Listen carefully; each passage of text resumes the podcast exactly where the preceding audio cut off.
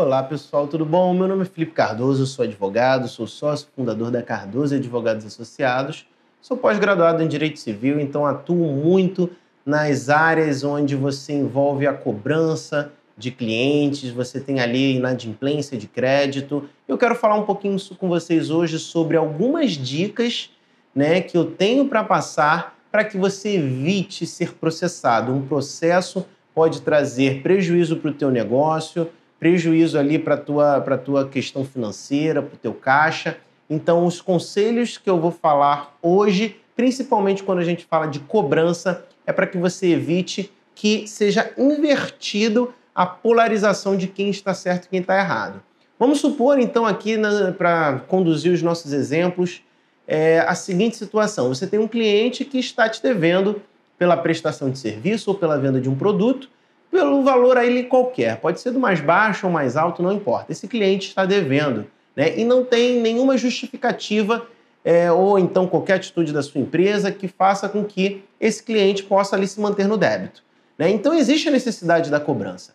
O que eu quero dizer para vocês é o seguinte: a gente sempre tem que evitar a cobrança abusiva e a cobrança vexatória. Muitas empresas, infelizmente, acabam ligando para o trabalho do cliente, acabam ligando e deixando recado com terceiros. Né? Então, você ligar para a empresa, para o local de trabalho desse cara, e você falar: olha, aqui é da empresa de cobrança porque ele está devendo tal, tal valor.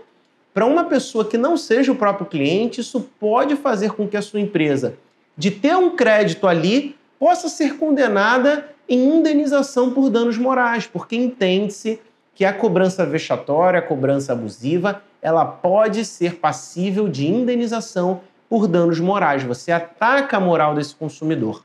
Outro caso também é se você encaminhar uma carta de cobrança escrito bem grande. Olha, cobrança aqui, você está em débito, você está devendo.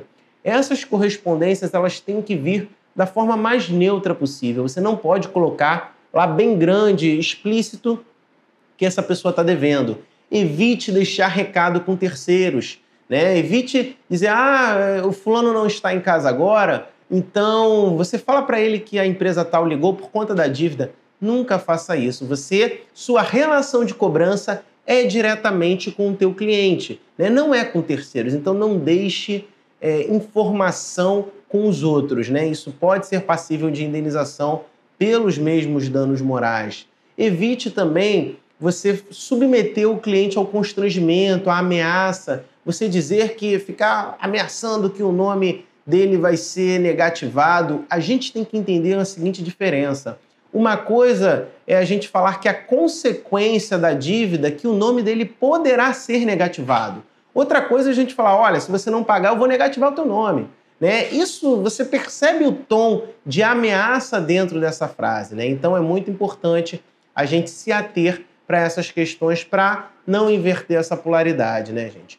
Então é importante também que a empresa ela é, faça sim a cobrança, inclusive dentro do horário comercial permitido. Né? Não é correto você ficar ligando para o cliente para cobrar determinada dívida fora do horário comercial. Né? Muitas empresas às vezes só atendem o horário comercial. Então, como que você vai ligar para o teu cliente 10, 11 horas da noite, meia-noite, finais de semana, isso pode ser considerado também uma cobrança ostensiva, uma cobrança vexatória passível de indenização por danos.